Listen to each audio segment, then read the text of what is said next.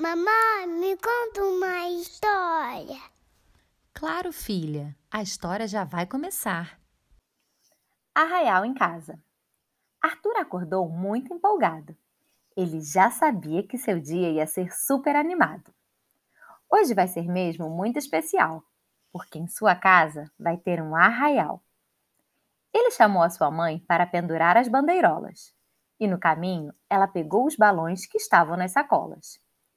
Na mesa colocaram uma linda toalha florida e espalharam pela casa várias cestas coloridas. Uma bela fogueira não poderia faltar, toda feita de cartolina, para a casa não queimar.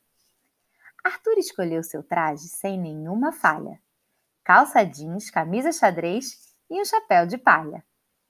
A mamãe também usou um look bem engraçado vestido vermelho com bandeirinhas e muito babado. Para completar, ela fez duas trancinhas e aproveitou para fazer em seu rosto várias pentinhas.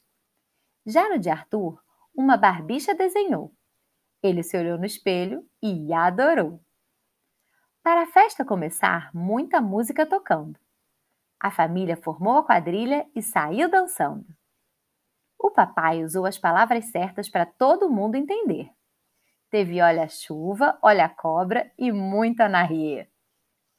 Na hora das brincadeiras foi só alegria. Rabo no burro, corrida de saco, boca do palhaço e pescaria. Teve até correio do amor, com cartinhas cheias de fofura e muito humor. Depois de tanto brincar, hora de encher as barriguinhas. Todos estavam com fome, loucos para comer canjica e paçoquinha. Pé de moleque, pé de moça, maçã do amor e milho bem quentinho. E teve gente que preferiu comer salsichão no palitinho. No final da tarde, a vovó contou algumas lendas do interior.